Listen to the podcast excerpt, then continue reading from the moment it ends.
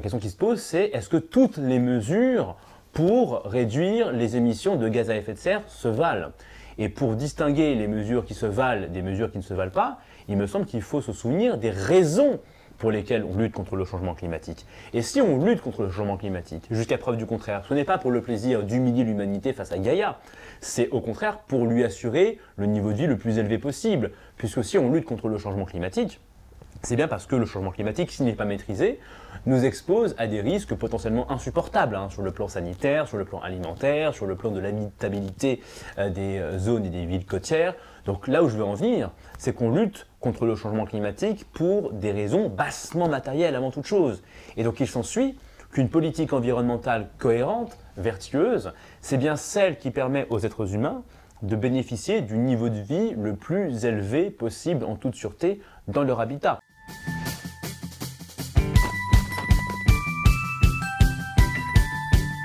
Bienvenue sur la chaîne YouTube de Liberté, le média qui infuse la liberté. Chaque semaine, on vous propose un entretien avec une personnalité qui s'intéresse de près ou de loin à la liberté. Aujourd'hui, on reçoit Fergan Aziari. Bonjour. Bonjour. Vous êtes essayiste et chroniqueur pour euh, l'hebdomadaire Le Point. Vous avez écrit un livre euh, sur l'écologie, les écologistes contre la modernité, le procès de Prométhée. Et on va aborder cette euh, thématique aujourd'hui. Alors tout d'abord, vous parlez du procès de Prométhée. Pourquoi cette figure mythologique? Bah, Prométhée, vous savez, dans la mythologie grecque, c'est ce titan qui prend le parti des êtres humains à plusieurs reprises face, euh, lors de, conflits face aux dieux. Et puis, plus précisément, Prométhée, c'est celui qui va dérober le feu sacré de l'Olympe pour le donner euh, aux êtres humains, euh, et donc pour leur donner les moyens de se défendre. C'est-à-dire que l'être humain est faible par nature, il n'a pas de griffes, il n'a pas de, de dents acérées, et donc finalement, son atout, c'est euh, les outils, sont les instruments, c'est la technologie. Et c'est ainsi que Prométhée en est venu à incarner euh, la civilisation industrielle et technologique dans son ensemble, qui est aujourd'hui accusée d'être à l'origine de tous nos maux. Et donc tout l'objet de mon ouvrage consiste à euh, offrir à Prométhée et à notre civilisation industrielle un procès un peu plus équitable que celui qui est régulièrement intenté dans les médias. Et donc ce procès, qui sont les principaux accusateurs bah, disons que depuis plusieurs décennies, vous avez dans la pensée écologiste une tendance euh, à accuser la civilisation industrielle et technologique d'être à l'origine de tous nos problèmes et donc de dégrader notre euh, rapport à l'environnement.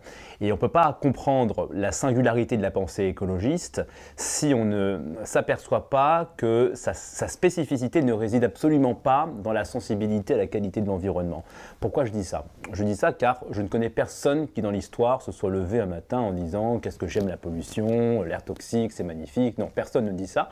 En réalité, les préoccupations environnementales ont toujours euh, euh, concerné les sociétés euh, humaines dans, leur histoire. Alors, bien sûr, toutes les sociétés n'avaient pas les mêmes problèmes environnementaux. Les Romains, par exemple, n'ont jamais entendu parler de changement climatique anthropique, mais ils avaient leurs propres soucis, à tel point que je cite par exemple dans mon livre des figures de l'Antiquité romaine comme Horace, Sénèque, qui déjà à leur époque dénonçaient les fumées toxiques qui empoisonnaient l'atmosphère de Rome, qui noircissaient les bâtiments. Et je parcours plusieurs périodes comme le Moyen Âge, où j'explique aussi, grâce aux travaux d'un historien comme Jean-Pierre Leguet, qui montre que les villes médiévales, déjà à l'époque, édictaient aussi des législations environnementales très strictes, très sévères, contre toutes sortes de pollutions. Donc le problème de la pollution n'est pas une invention de la civilisation industrielle. En revanche, ce qui change avec la pensée écologiste au XXe siècle, c'est moins la sensibilité à la qualité de l'environnement que la manière de s'y montrer sensible, la manière de poser le diagnostic et la manière d'envisager les solutions. Et donc la pensée écologiste, c'est davantage euh, une critique radicale de la société industrielle qui reprend à son compte finalement tous les poncifs rousseauistes qui accablent la modernité. Et j'insiste beaucoup sur la figure de Rousseau, puisque outre que beaucoup de penseurs écologistes s'en, réclament explicitement, Rousseau, vous savez, c'est le philosophe qui a acquis la célébrité grâce à son premier discours, qui est un véritable réquisitoire contre le progrès des arts, des sciences et des techniques. Donc on est au XVIIIe siècle, siècle des Lumières, siècle qui voue un culte presque caricatural au progrès pour le coup, et donc Rousseau participe à un concours littéraire organisé par l'Académie de Dijon qui pose la question de savoir si le progrès des arts, des sciences et des techniques améliore ou non la condition humaine. Et Rousseau répond non. Le progrès technique n'améliore pas la condition humaine, le progrès technique au contraire dégrade la condition humaine, corrompt l'être humain, et puis surtout nous éloigne d'un état de nature édénique. Et la pensée écologiste, c'est ça. Ce n'est qu'une déclinaison on va dire, du, rousseauisme appliqué à l'environnement qui soutient implicitement que le développement technologique et industriel conduit nécessairement à la dégradation de notre milieu et de notre, environnement, ce euh, ce qui suggère que les sociétés pré-industrielles, pré-modernes, entretenaient avec leur environnement une relation plus harmonieuse. Or, j'essaie de montrer que cette nostalgie pré-industrielle qui irrigue vraiment tout le discours écologiste n'a pas beaucoup de fondement, ni sur le plan historique ou géographique. Donc il y a cette euh, opposition nature-culture et vous montrez aussi que cette idée de nature, elle est presque déifiée par, euh, en tout cas dans l'écologie politique. Oui, c'est-à-dire que en fait, le, gros souci avec l'écologie politique, c'est que nous n'avons même plus la même définition de la protection de l'environnement. C'est-à-dire que pendant très longtemps, l'environnementalisme euh, classique que je que j'appellerais l'environnementalisme de première génération, euh, définissait modestement la protection de la nature comme la sauvegarde d'un milieu hospitalier pour l'homme. Or, pour les penseurs écologistes les plus radicaux, cette définition n'a plus cours, elle est devenue obsolète, puisque eux-mêmes définissent plutôt la protection de la nature comme la sanctuarisation d'une planète figée et d'une planète vierge de toute emprise humaine. Et donc pour eux, la belle nature, la bonne nature, la vraie nature avec un grand N, c'est celle qui est délivrée de l'emprise humaine. Donc on passe d'une définition anthropocentrée de la nature à une définition qu'on pourrait appeler euh, anthroposceptique ou euh, anti-humaniste, euh, mais qui s'assume comme telle. Et donc beaucoup de penseurs écologistes, par exemple, s'en prennent à l'idée que la nature soit faite pour l'homme et donc s'en prennent à l'idée que les intérêts humains doivent présider à la définition d'une nature idéale. Or, si on reprend le, point de vue humain, il faut quand même rappeler que la civilisation industrielle a sur le plan environnemental un bilan assez remarquable à défendre, puisque notre société industrielle ne nous a pas seulement délivré de la faim, de la pénibilité, de la maladie, de la misère euh, ou autre, elle nous a aussi, et beaucoup l'oublient, délivré d'un environnement autrement plus toxique que celui que nous habitons aujourd'hui, puisque ce que, j'essaie d'expliquer dans mon livre, c'est que la pollution, euh, notamment, euh, eh bien, était beaucoup plus meurtrière, faisait beaucoup plus de victimes dans les temps pré-industriels euh, qu'aujourd'hui. quand vous n'aviez pas d'électricité, et que pour vous chauffer, pour vous éclairer, pour cuisiner, vous étiez obligé de brûler toutes sortes de matières peu recommandables dans des espaces semi-confinés, graisse, huile végétale et animale, charbon, bois, biomasse, parfois du pétrole, eh bien vous vous exposiez à des nuisances atmosphériques bien plus ravageuses que celles qui incommodent aujourd'hui le bourgeois euh, euh, occidental. Euh, pareil pour la pollution de l'eau. Quand vous n'aviez pas de système sophistiqué pour traiter, acheminer, recycler une eau potable, eh bien, vous étiez exposé à des maladies, à des pollutions hydriques bien plus ravageuses que celles qui nous incommodent aujourd'hui. Et si j'insiste sur ces mots, c'est parce que encore aujourd'hui, on tend à oublier que ce sont les pays faiblement industrialisés qui meurent le plus de la pollution aujourd'hui. Et c'est la raison pour laquelle euh, j'insiste sur le fait que cette opposition entre développement et environnement qui aujourd'hui euh, façonne le débat public n'a aucun sens, puisque c'est à mesure que les peuples se développent qu'ils, et qu'ils s'embourgeoisent, qu'ils obtiennent la capacité, un, de se préoccuper de l'environnement, ce qui n'est pas rien, et deux, qu'ils obtiennent les moyens technologiques hein, les moyens économiques pardon, d'obtenir les technologies indispensables à l'assainissement de leur milieu. Donc économie, écologie, même combat. Oui, mais cette, euh, donc là, les, accusés, cette civilisation industrielle, euh, vous montrez qu'elle a réussi à gérer les problèmes locaux, la pollution, euh, que ce soit des cours d'eau, la pollution très locale, mais est-ce qu'intrinsèquement, elle est capable de gérer la pollution au niveau global à travers le réchauffement climatique? Est-ce qu'il n'y a pas une contradiction là-dedans de ce problématique globale? Alors, vous avez raison sur le fait que le changement climatique est inévitablement, enfin, est aujourd'hui un problème de la modernité. C'est-à-dire que nous avons échangé d'anciens fléaux environnementaux contre de nouveaux risques. Ça, c'est indéniable. Maintenant, la question qui se pose, c'est est-ce que cette civilisation industrielle peut renégocier ce risque-là comme elle a su renégocier les mots les plus anciens? Et donc vous avez finalement deux voix qui s'affrontent aujourd'hui. Ceux qui disent qu'il euh, faut absolument renoncer à la civilisation industrielle pour lutter contre le changement climatique et donc euh, nous emmener sur euh, et, qui, veulent nous emmener sur le chemin de la décroissance. Et ceux qui, comme moi, pensent que le progrès économique et technologique demeure le moyen le plus juste et le plus sûr de traiter les nouveaux risques qui s'imposent à nous, comme le changement climatique. Prenons, si vous voulez bien, d'abord la question de la décroissance. Il me semble que ceux qui font de la décroissance une fin en soi euh, sont dans une contradiction insoluble, parce qu'ils oublient ils en viennent à oublier les raisons véritables pour lesquelles on lutte contre le changement climatique. Qu'est-ce que signifie la décroissance en fait Peut-être si on dit... Bah, la décroissance, les partisans de la décroissance sont des gens qui aujourd'hui pensent que l'humanité doit euh, être moins riche, doit s'appauvrir euh, et que le, comment dire, la productivité, la production de richesse doit, euh, doit être drastiquement réduite pour que l'humanité réduise ses émissions de gaz à effet de serre. Alors en théorie, ils ont raison sur le fait que une réduction euh, du confort matériel de l'humanité, euh, ça peut en effet, en théorie, réduire les émissions de gaz à effet de serre. On l'a vu ces dernières euh, années avec par exemple le confinement. Le confinement a montré que lorsque vous empêchez les gens de subvenir à leurs besoins, bah, les émissions de gaz à effet de serre chutent à l'échelle mondiale. Problème, quand vous faites ça, eh ben, vous grossissez les rangs de la misère par centaines de millions. Donc la question qui se pose, c'est est-ce que toutes les mesures pour réduire les émissions de gaz à effet de serre se valent et pour distinguer les mesures qui se valent des mesures qui ne se valent pas, il me semble qu'il faut se souvenir des raisons pour lesquelles on lutte contre le changement climatique. Et si on lutte contre le changement climatique, jusqu'à preuve du contraire, ce n'est pas pour le plaisir d'humilier l'humanité face à Gaïa, c'est au contraire pour lui assurer le niveau de vie le plus élevé possible. Puisque si on lutte contre le changement climatique, c'est bien parce que le changement climatique, s'il n'est pas maîtrisé, nous expose à des risques potentiellement insupportables hein, sur le plan sanitaire, sur le plan alimentaire, sur le plan de l'habitabilité euh, des euh, zones et des villes côtières. Donc là où je veux en venir, c'est qu'on lutte contre le changement climatique pour des raisons bassement matérielles avant toute chose. Et donc il s'ensuit qu'une politique environnementale cohérente, vertueuse, c'est bien celle qui permet aux êtres humains de bénéficier du niveau de vie le plus élevé possible en toute sûreté dans leur habitat. Et c'est la raison pour laquelle nous devrions tous considérer de manière unanime le progrès économique et technologique comme le moyen le plus juste de sortir par le haut de cette crise. On peut ensuite discuter de la crédibilité du scénario euh, que d'aucuns qualifient euh, péjorativement de techno-solutionniste. Mais tous ceux qui remettent en question pour moi la désirabilité, la souhaitabilité même du progrès technologique, indépendamment de sa faisabilité, pour moi ne sont pas dans le camp de l'humanité. Ils cherchent à, ils sont, ils poursuivent un autre agenda.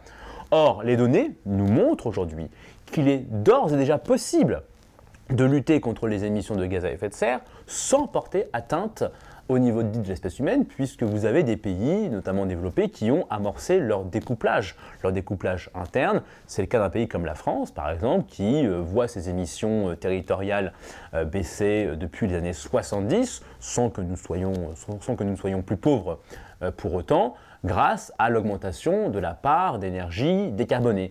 Alors on me rétorquera qu'il y a la question des émissions importées, qui est en effet importante, mais puisque nous avons réussi à baisser les émissions territoriales sans porter atteinte à la production de richesse à l'échelle nationale, c'est donc qu'on peut aussi découpler euh, la mondialisation euh, des émissions de gaz à effet de serre en exportant les technologies les plus crédibles euh, auprès de nos partenaires commerciaux pour réduire nos émissions importées. Donc vous voyez qu'il est tout à fait possible de découpler richesse et émissions de gaz à effet de serre pour peu, encore une fois, que nous obtenions les capacités technologiques et que nous les mettions et que nous les déployions. Donc si, cette décroissance est non désirable d'un point de vue euh, matériel, mais aussi d'un point de vue euh, moral, est-ce que une croissance infinie, on parle toujours de cette croissance infinie dans un monde fini, est-ce que c'est possible, est-ce que c'est désirable? Euh, Comment est-ce qu'on peut évaluer ce, potentiel de croissance infinie? Bah, déjà, il faut comprendre parce qu'il faut déjà définir ce qu'on entend par la croissance économique, puisqu'aujourd'hui très peu de gens sont capables de, définir euh, la croissance économique. La croissance économique, ce n'est que la en fait, intègre déjà la rareté dans sa définition. Euh, l'économie, c'est la science de la rareté.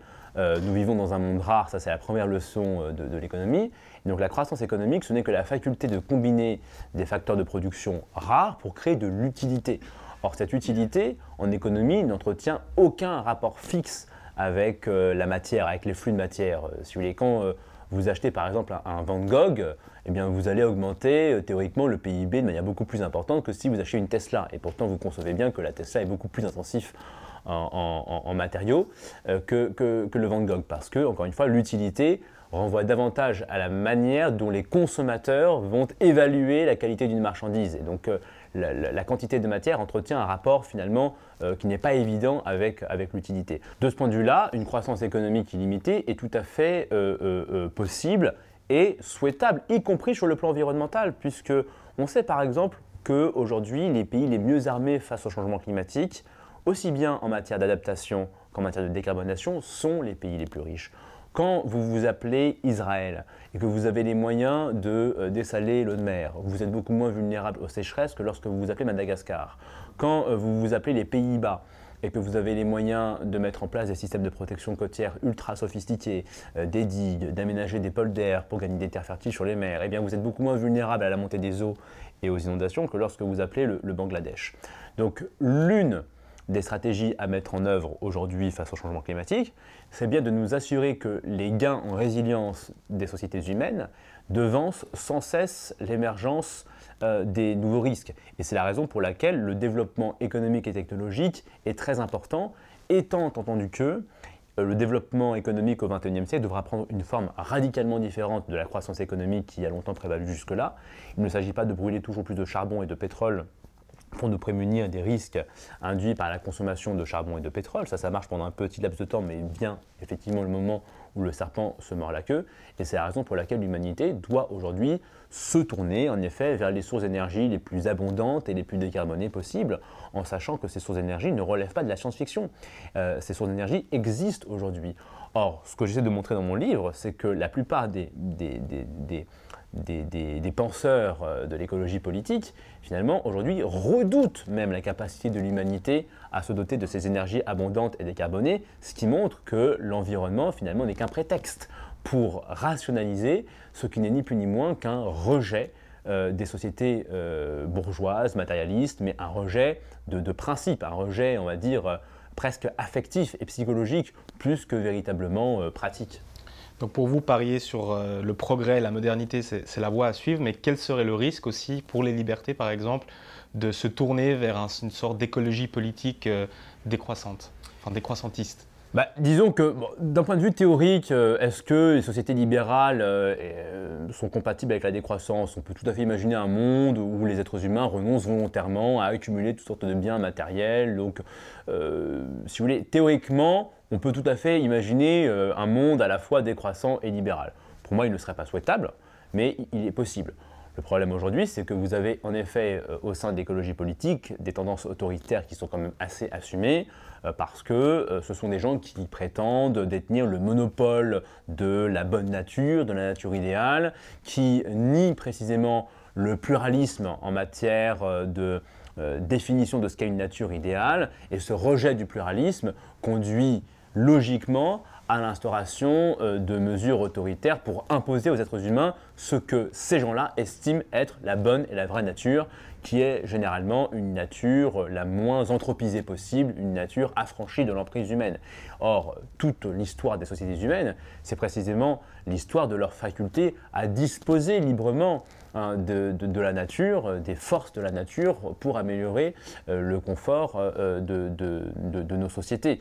Or, de ce point de vue-là, euh, l'écologie politique, en effet, pose un vrai défi au regard pose un vrai défi pardon, euh, aux, sociétés libérales, mais un défi qui est assumé, puisque la plupart de ces, euh, de ces courants, finalement, euh, s'inscrivent dans l'héritage du marxisme et qui considèrent finalement que l'écologie politique, c'est le dernier, on va dire, la dernière arme à leur disposition pour euh, s'en prendre aux sociétés bourgeoises, ce qu'ils n'ont pas réussi à faire au cours du XXe siècle, où euh, l'histoire a un peu invalidé les prophéties apocalyptiques marxistes-léninistes qui prévoyaient l'effondrement du capitalisme des sociétés bourgeoises.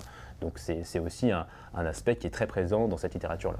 Cette, cette, écologie politique oriente beaucoup ses critiques sur le concept de surpopulation et de surconsommation. Dans votre livre, vous réfutez ces arguments. Euh, quelle est votre position sur ces deux concepts? Alors, la notion de surpopulation, en effet, c'est une notion qui est née avec euh, Malthus, qui, écrit en, 1798 son, pamphlet euh, sur la surpopulation. Euh, à l'époque, Malthus pose une évidence et fait deux erreurs. Il pose une évidence en disant que la démographie humaine est toujours limitée par les moyens de subsistance existants. Ça, c'est une lapalissade. Effectivement, on ne peut pas nourrir plus d'êtres humains qu'il n'y a de nourriture, on ne peut pas loger plus d'êtres humains qu'il n'y a d'espace habitable, ça c'est une évidence. En revanche, là où les Malthus se, trompe, se plante, c'est qu'il craint que l'augmentation euh, des richesses soit toujours inférieure à l'augmentation de la population. Or, pendant deux siècles de révolution industrielle, c'est précisément l'inverse qui s'est passé, c'est-à-dire que l'augmentation des richesses est allée plus vite que l'augmentation de la démographie.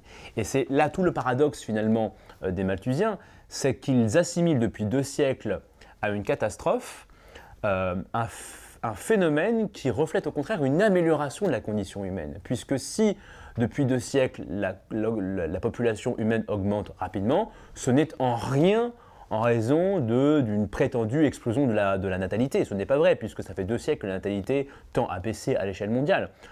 En réalité, si la population humaine augmente rapidement depuis deux siècles, c'est principalement et avant toute chose en raison d'une diminution de la mortalité. Diminution de la mortalité infantile, diminution de la mortalité maternelle, euh, diminution de la mortalité des jeunes adultes, des adolescents, augmentation généralisée de l'espérance de vie.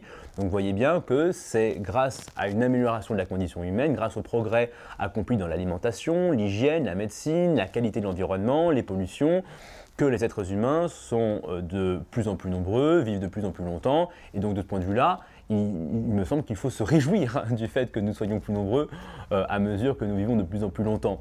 Euh, et ce n'est pas nécessairement un danger sur le plan environnemental, puisque en réalité, euh, la pollution n'entretient aucun rapport évident avec la démographie, puisque la pollution, elle va avant toute chose dépendre des facteurs technologiques.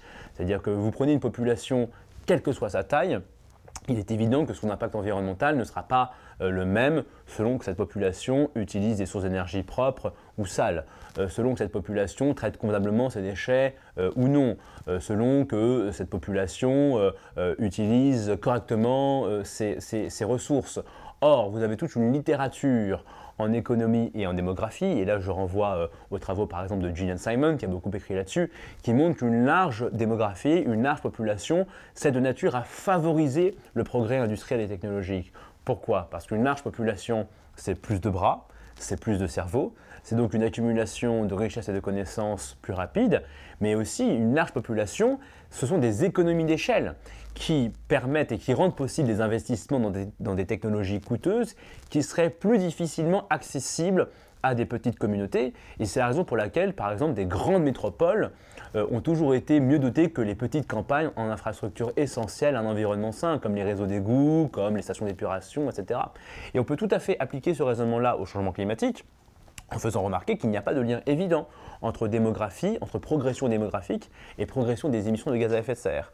Euh, la France est un très bon exemple, puisque depuis les années 70, on a environ gagné 15 millions euh, euh, d'habitants, et pourtant les émissions françaises baissent depuis les années 70, et pas seulement en raison des émissions importées, mais aussi grâce au fait que la France, depuis les années 70, connaît une augmentation substantielle de la part des énergies décarbonées grâce au nucléaire. Or, je ferai remarquer une chose, c'est que lorsqu'on parle aujourd'hui de relancer le chantier des réacteurs nucléaires, quand le président de la République, comme Emmanuel Macron, dit à la filière nucléaire française qu'il va, falloir reconstruire des réacteurs, que répond la filière nucléaire française? Elle dit on manque de bras, on manque de compétences, on manque de talent. Donc vous voyez, c'est là le paradoxe euh, du malthusianisme, c'est qu'il néglige le fait que le principal facteur limitant aujourd'hui euh, à la conduite d'une transition écologique ambitieuse, c'est un facteur humain, c'est la ressource humaine qui manque.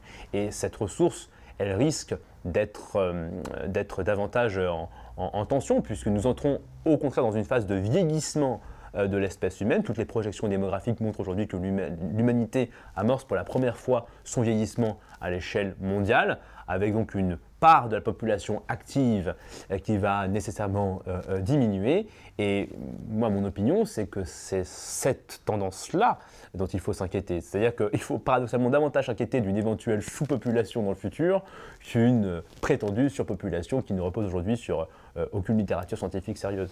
Est-ce que cette civilisation industrielle euh, dont vous louez les, succès, est-ce qu'elle n'induit pas une surconsommation qui peut être aussi problématique d'un point de vue euh, écologique finalement? Bah, disons que dans certains cas, dans l'absolu, parler de surconsommation pour moi n'a pas de sens puisque euh, on ne peut pas consommer plus de ressources qu'on en a de fait et aujourd'hui la consommation est déjà un processus qui est régulé, notamment par les mécanismes du capitalisme et les mécanismes de prix.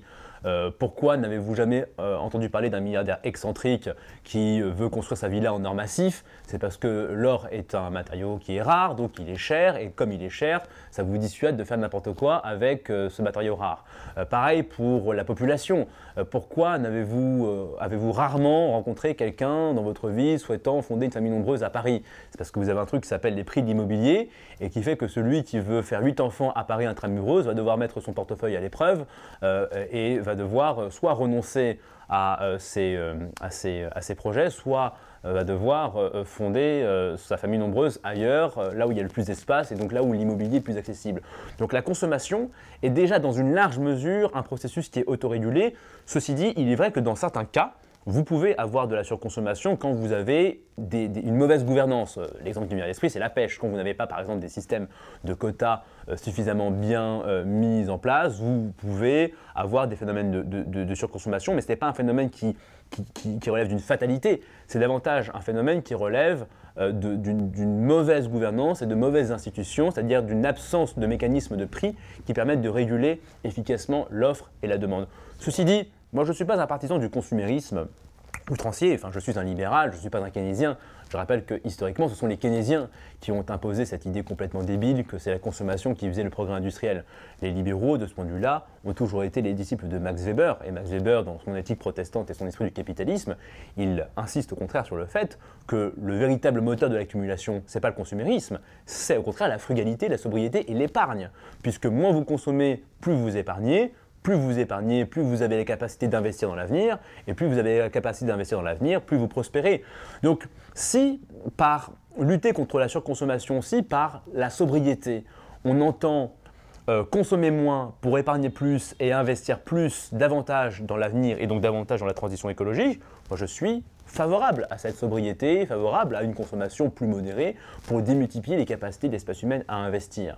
Mais en revanche, si par sobriété, on entend une baisse drastique euh, du confort et du niveau de vie et de la richesse de l'humanité, là je dis non, parce que d'une part ce serait nous tirer une balle dans le pied, parce que la transition écologique est un chantier coûteux qui nécessite une, humanité prospère, riche, capable de mobiliser des moyens énergétiques, technologiques, financiers colossaux pour investir dans les solutions euh, dont nous avons besoin. Et enfin, non sur le plan moral, puisque une fois de plus, euh, euh, le but de la transition écologique, c'est bien d'assurer à l'espèce humaine le niveau de vie le plus élevé possible en toute sûreté. Et donc il se trouve que de ce point de vue-là, nous devrions tous être d'accord sur le fait que euh, la croissance économique la plus étendue possible, conformément à ce que nous permettent les lois de la physique, est un processus souhaitable en lui-même.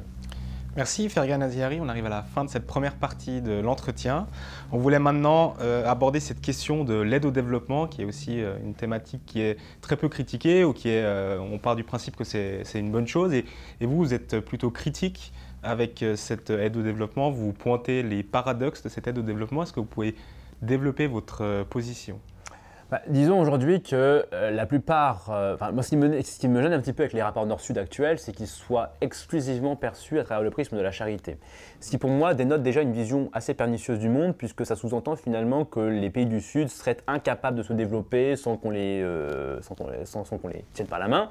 ce qui pour moi déjà reflète une vision assez douteuse de l'humanité. Pourquoi partir du principe que les Européens ont su se développer euh, tout seuls au 19e siècle, tandis que les Africains, entre autres peuples, eux, seraient incapables d'amorcer ce, ce, processus-là. Donc déjà, ça, ça, dénote pour moi une vision assez étrange de l'humanité, que je serais enclin à qualifier de, de, raciste de temps en temps, même si c'est parfois un racisme bienveillant. C'est l'idée, voilà, il faut, on va aider ces gens-là à se développer parce qu'ils ne sont pas capables de le faire tout seuls. Euh, le problème de l'aide publique au développement, et c'est une critique, si vous voulez, que, je suis loin d'être le seul à, à, à, développer. Un, économiste comme William Esterly, avec son livre euh, Le fardeau de l'homme blanc, a très bien développé cette thématique-là. Ou, ou, le, prix Nobel Angus Deaton, par exemple. Tout à fait, qui montre qu'en effet, ces, dispositifs ont un effet pervers, c'est qu'ils dissuadent les pays qui reçoivent euh, ces flux de réformer leurs institutions et leur système politique pour générer une croissance économique endogène et, autonome. Euh, alors que c'est pour moi l'objectif numéro un. Alors ça ne veut pas dire qu'il faut laisser ces gens crever de faim, ça veut simplement dire que l'aide publique au développement reste un pansement sur une jambe de bois si on ne traite pas en profondeur les causes politiques et institutionnelles qui aujourd'hui euh, maintiennent les pays du Sud dans le sous-développement, en tout cas dans, un développement économique euh, insuffisant. Euh, et donc, c'est la raison pour laquelle il faut davantage insister sur les facteurs institutionnels. Et ça a aussi un intérêt sur le plan environnemental, puisque on parlait tout à l'heure de résilience face au changement climatique. L'une des, des, grandes questions c'est est-ce que demain les pays du Sud seront capables d'amorcer des trajectoires de développement économique et industriel suffisantes pour s'armer davantage face au changement climatique Et je crains que une, réponse exclusivement axée sur la charité, sans remettre en cause les dimensions politiques et institutionnelles, la corruption, la mauvaise qualité des systèmes euh, euh, politiques, eh bien, enferme finalement ces pays, ces peuples dans une position subalterne et les met en danger euh, face, face au changement climatique, entre autres choses. Donc cette aide au développement, elle maintient sous perfusion des régimes inefficaces finalement tout à fait, c'est ça. maintenant, quand on dit que l'aide publique au développement est inefficace, ça ne veut pas dire que le Nord doit s'abstenir d'investir dans les pays du Sud. Euh, évidemment que nous devons investir dans les pays du Sud, mais la vraie question c'est pourquoi ces pays ne sont pas capables d'attirer spontanément des investissements euh, dans une démarche commerciale, capitaliste tout à fait ordinaire. Les pays européens, quand ils ont amorcé leur révolution industrielle, euh, ont évidemment eux aussi compté sur des capitaux étrangers. Par exemple, quand vous regardez l'histoire de la révolution industrielle française, vous vous rendez compte qu'une grande partie des infrastructures euh, ferroviaires, notamment, ont été euh, développées grâce à des capitaux britanniques. Mais ça ne veut pas dire que les Britanniques sont arrivés euh, la main sur le cœur. Simplement, ils ont réalisé des investissements dans des infrastructures utiles qui se sont, qui se sont révélées profitables et rentables. Donc la vraie question, c'est pourquoi aujourd'hui beaucoup de pays du Sud ne peuvent pas, n'arrivent pas à être suffisamment attractifs sur le marché des capitaux pour se développer sans, sans, sans charité. Et pour moi, si on se cantonne à une approche purement on va dire, philanthropique, sans s'intéresser à la qualité des institutions euh, des pays du Sud, eh bien on les maintient dans une espèce de position subalterne, ce qui est parfaitement humiliant, parce que ça revient finalement à considérer que les pays du Sud n'ont pas vocation à entrer dans l'histoire, et qu'ils ont sont destinés à rester finalement euh, dans une espèce de, mendicité perpétuelle. Or je pense que ces pays ont tout le potentiel nécessaire pour se développer, pour peu, encore une fois, qu'on remette en question, et qu'ils remettent eux-mêmes en question, puisque c'est davantage leur rôle que, le nôtre, euh, leurs institutions et leur système politique. Mais vous avez des success stories aussi dans les pays du Sud, euh, sur le continent africain, euh, vous avez des pays comme l'île Maurice, le Botswana, de plus en plus, on parle même du, Rwanda comme une locomotive de l'économie africaine, qui vous montrent que la pauvreté n'est absolument pas une fatalité, pour peu, encore une fois, que nous nous penchons sur les institutions et la qualité des systèmes politiques de ces pays-là. L'aide au développement, elle est justifiée d'une part par la charité, comme vous l'avez montré, mais aussi par une sorte de compensation, parce qu'on a l'impression que l'Occident s'est développé en dépit de l'Afrique, en exploitant l'Afrique, ses ressources. C'est une idée qui revient beaucoup. Est-ce que vous, qu'est-ce que vous pensez de cette idée? Est-ce que vous inscrivez en faux avec, euh, avec cette idée-là? L'idée que l'Occident, euh, euh, comment dire, soit s'est développé grâce à la colonisation et l'esclavage est une idée complètement fausse qui n'a strictement aucun fondement sérieux déjà, il faut rappeler que l'esclavage et, l'impérialisme sont des institutions qui sont universelles. Donc, ceux qui expliquent que l'Occident doit sa prospérité à des pratiques universelles doivent nous expliquer pourquoi ces pratiques universelles n'ont manifesté entre guillemets leurs bienfaits uniquement en Occident et pas ailleurs. Alors même que la civilisation arabo-musulmane, entre autres civilisations, elle aussi pratiquait l'impérialisme, l'esclavage. Donc pourquoi euh, euh, ces méfaits se serait manifesté uniquement en Occident et pas, euh, et pas ailleurs? Donc il y a une, espèce d'incohérence.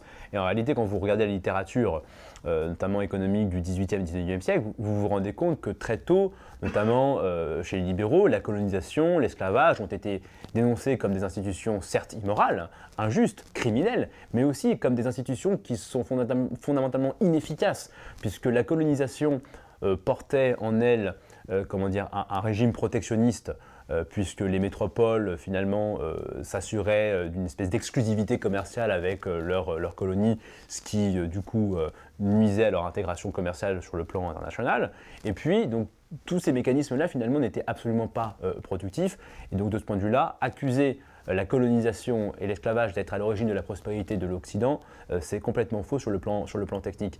Maintenant, sur le plan environnemental, alors qu'il faille aujourd'hui compenser euh, euh, les, pays du Sud confrontés au changement climatique parce que les pays occidentaux ont émis plus de gaz à effet de serre que les autres, alors ça, peut s'entendre, hein, c'est-à-dire que des mécanismes de pollueurs-payeurs peuvent tout à fait euh, être, être, acceptables. Maintenant, moi, ce qui me gêne avec le vocable de, de dette climatique, c'est qu'il sous-entend implicitement que l'industrialisation des pays riches n'a profité qu'aux pays riches. Or ça, c'est un mensonge monté, il faut aussi liquider ce mythe-là. moi qui ai quelques origines africaines, je peux vous dire que lorsque vous êtes aux Comores, donc le pays d'où viennent mes parents, quand vous achetez des médicaments, quand vous achetez du matériel informatique, quand vous importez de l'épargne des capitaux pour investir dans telle ou telle infrastructure, vous êtes tout aussi tributaire de la santé des pays industrialisés que n'est le Parisien. Hein, on a bien vu que pendant la Covid-19, lorsque les pays riches ont arrêté leur économie, on a bien vu que ça n'a pas fait les affaires du paysan subsaharien, si vous voulez. On a augmenté, on a fait exploser la misère. Donc, les pays du Sud ont tout intérêt à la prospérité des pays du Nord. Les pays du Nord ont eux-mêmes tout intérêt à la prospérité des pays du Sud, parce que nous sommes tous interdépendants. notre prospérité, euh, chacun voit sa prospérité dépendre des capacités industrielles de son voisin. Donc c'est la raison pour laquelle les pays du Sud doivent aussi aider euh, les, pays du Nord, doivent aussi aider les pays du Sud à se développer, euh, non seulement par altruisme, mais aussi par égoïsme. C'est dans leur intérêt euh, que, tout le monde soit riche, étant entendu que, là encore, effectivement, ce développement devra prendre une forme différente de la croissance économique qu'on a connue jusqu'ici. il faudra euh, utiliser d'autres technologies que la combustion d'énergie fossile, mais vous savez, l'âge de pierre ne s'est pas terminé faute de pierre, et donc euh, la civilisation fossile euh, peut tout à fait être dépassée par l'innovation technologique, et aujourd'hui, on, dispose déjà de la plupart des connaissances scientifiques et techniques pour permettre à l'humanité de bâtir un avenir prospère, durable et moins dépendant des énergies fossiles. Merci Fergan Aziari. On est arrivé à la fin de cet entretien. À la fin de nos entretiens, on, aime bien demander à nos invités de nous citer ou d'évoquer un livre ou une œuvre qui l'ont marqué en lien avec la liberté. Est-ce que vous, euh, vous avez un livre, une œuvre ou, quelque chose qui, vous a particulièrement marqué? Alors moi, il y a une œuvre qui m'a beaucoup marqué, c'est celle de Bruno Leoni, qui s'appelle La liberté et le droit. C'est en partie, euh, j'ai une grande dette intellectuelle envers cet auteur qui, euh, est l'un des rares juristes à faire euh, la démonstration finalement qu'un ordre euh, libéral est à la fois supérieur sur le plan moral euh, et sur le plan de l'efficacité, mais à la différence des économistes, lui, il part d'un point de vue juridique en montrant finalement comment la production de règles est beaucoup plus efficace et beaucoup plus juste dès lors qu'elle se fait dans un cadre décentralisé et, libéral. Donc Bruno Léoni, la liberté et le droit. Merci Fergan. Euh, à bientôt. N'oubliez pas de vous abonner à notre chaîne YouTube pour euh, tous les entretiens. À la semaine prochaine. Pour ne manquer aucun de nos contenus, abonnez-vous et activez la cloche. Et pour faire infuser la liberté, n'hésitez pas à partager nos contenus.